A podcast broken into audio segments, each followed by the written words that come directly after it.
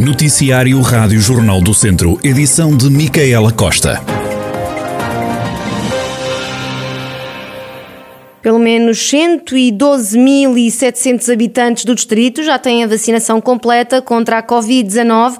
Os dados foram lançados à Rádio Jornal do Centro por fonte da Task Force da vacinação e reportam-se ao dia de ontem. Só no ACES, agrupamento de centros de saúde Dom Lafões, já receberam a primeira dose 104 mil pessoas, 80 mil já levaram as duas doses. Já no ACES Douro Sul, cerca de 40 mil utentes já possuem pelo menos uma dose da vacina.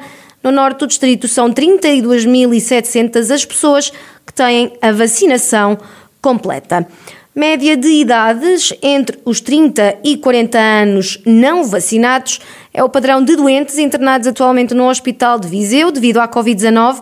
Em enfermaria estão internadas 10 pessoas, sendo que não existem registros nos cuidados intensivos. Segundo o Centro Hospitalar Tondela Viseu, apesar de na maioria dos doentes em internamento não estarem vacinados, estão novamente a aparecer casos de pessoas vacinadas, à semelhança do que está a acontecer um pouco por todo o país. Para já, o Hospital de Viseu ainda não se encontra numa situação grave, nem depressão, apesar do aumento significativo de casos na região. O Conselho de Viseu apresenta atualmente uma taxa de incidência de 345 casos por 100 mil habitantes, ultrapassando assim o limite de 120 casos.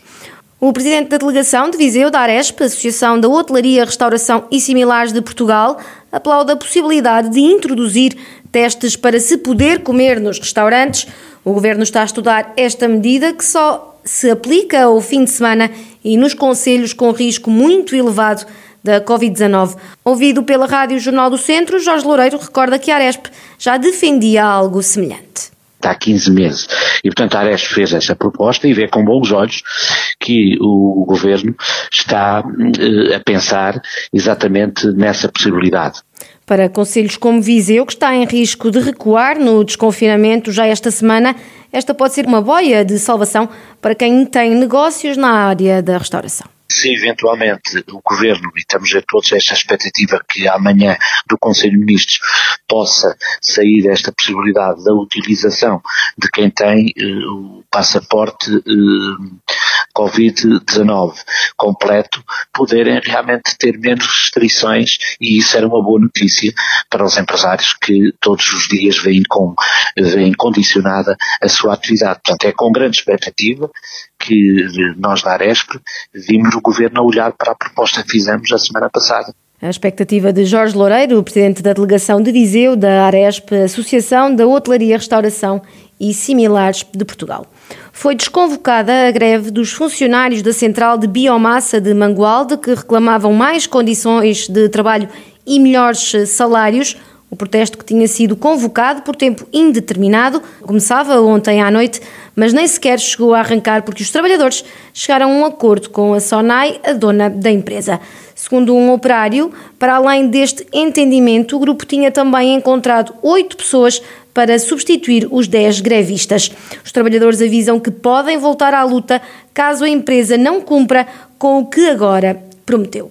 É uma candidatura já esperada. Alexandre Vaz volta a ser o candidato do PSD à Câmara de Sátão. O médico saiu da presidência há quatro anos, depois de 12 anos à frente do município por causa da lei de limitação de mandatos, mas não deixou o executivo.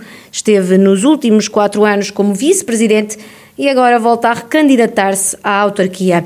Alexandre Vaz está confiante na reeleição. As pessoas, as empresas e as acessibilidades são as bandeiras da candidatura social-democrata quando falamos em pessoas, é, é, sobretudo na qualidade de vida das pessoas, é, reforçando algumas coisas como o turismo, o desporto e, sobretudo, essas duas coisas, o turismo, o desporto e a cultura, no fundo. As empresas, eh, criando eh, captação de empresas para o Conselho de Sátão, nas acessibilidades é, sobretudo, eh, manter eh, a rede viária e continuar a fazer obras na rede viária, nos passeios e no jardim, e, sobretudo, há, há uma, uma obra porque tanto lutamos, é uma prioridade para nós também, que tanto a Câmara de Sá e a Divisão lutaram tanto por ela, e que neste momento tem financiamento garantido, que é a estrada N229 que liga Sátão a Viseu. Alexandre Vaz acrescenta que com ele vai grande parte do atual executivo. O presidente da Câmara de Sátão, Paulo Santos, vai ser o cabeça de lista à Assembleia Municipal.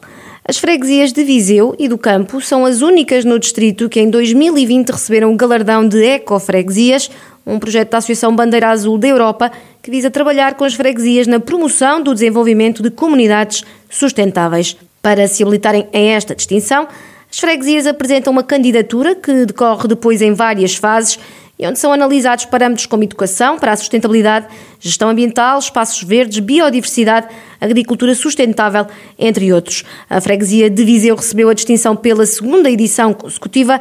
Diamantino Santos, presidente da Junta de Freguesia, afirma que é um orgulho receber esta distinção.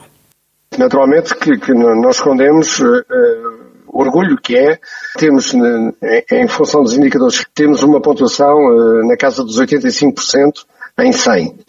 Isso orgulha-nos, mas ao mesmo tempo, e o que é mais importante, deixa-nos aqui uh, uma noção e missão de responsabilidade que cada um de nós deve ter e que deve transmitir aos nossos fregueses. Planeta Terra só há um, não há outro. Só temos este.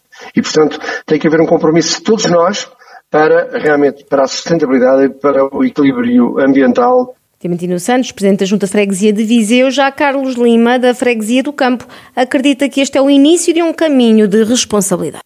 Para alcançar esse galardão, é óbvio que não basta só ter as preocupações ambientais, não se resume só a isso, é bem mais do que isso. Portanto, há 10 indicadores que contribuem para esta votação, digamos assim, e portanto nós achamos que tínhamos alguns onde poderíamos marcar eh, muito a diferença, porque isto de facto é um projeto inacabado, portanto isto é uma caminhada, isto nós não, isto não, não, não se esgota na conquista da bandeira, mas sim, portanto, é o princípio, provavelmente, de uma caminhada de responsabilização coletiva e da comunidade que visa, eh, acima de tudo, portanto, o, o cuidado eh, eh mais eh, a sério eh, com aquilo que nos rodeia, com o meio ambiente, com as questões sociais, com a sustentabilidade.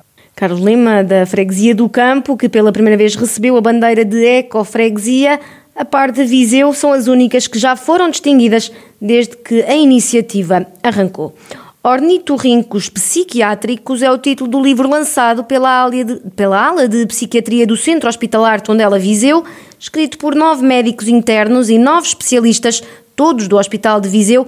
A obra, a obra reúne um conjunto de doenças atípicas, como explicou David Teixeira, um dos médicos internos e um dos coordenadores do livro. Uma noite insónia tive a ideia para este livro mas porque é um título tão invulgar? Inspirando-se diretamente nas idiosincrasias do ornitorrinco, que, como nós sabemos, é um animal raro ou heterogéneo e que desafiou sozinho todo o sistema classificativo de Linneu, o livro descreve doenças que são atípicas, quer seja pela sua heterogeneidade, quer pela sua frequência em comum. Temos aqui um livro que reúne de forma clara, sucinta e prática um conjunto de entidades, tanto quanto sei, não se encontravam anteriormente vertidas num só livro em língua portuguesa. Os autores consideram assim um livro importante no plano editorial psiquiátrico nacional. Interrogo-me até se toda a lusofonia, com especial relevo para os estudos meus, dos nossos colegas médicos internos de psiquiatria.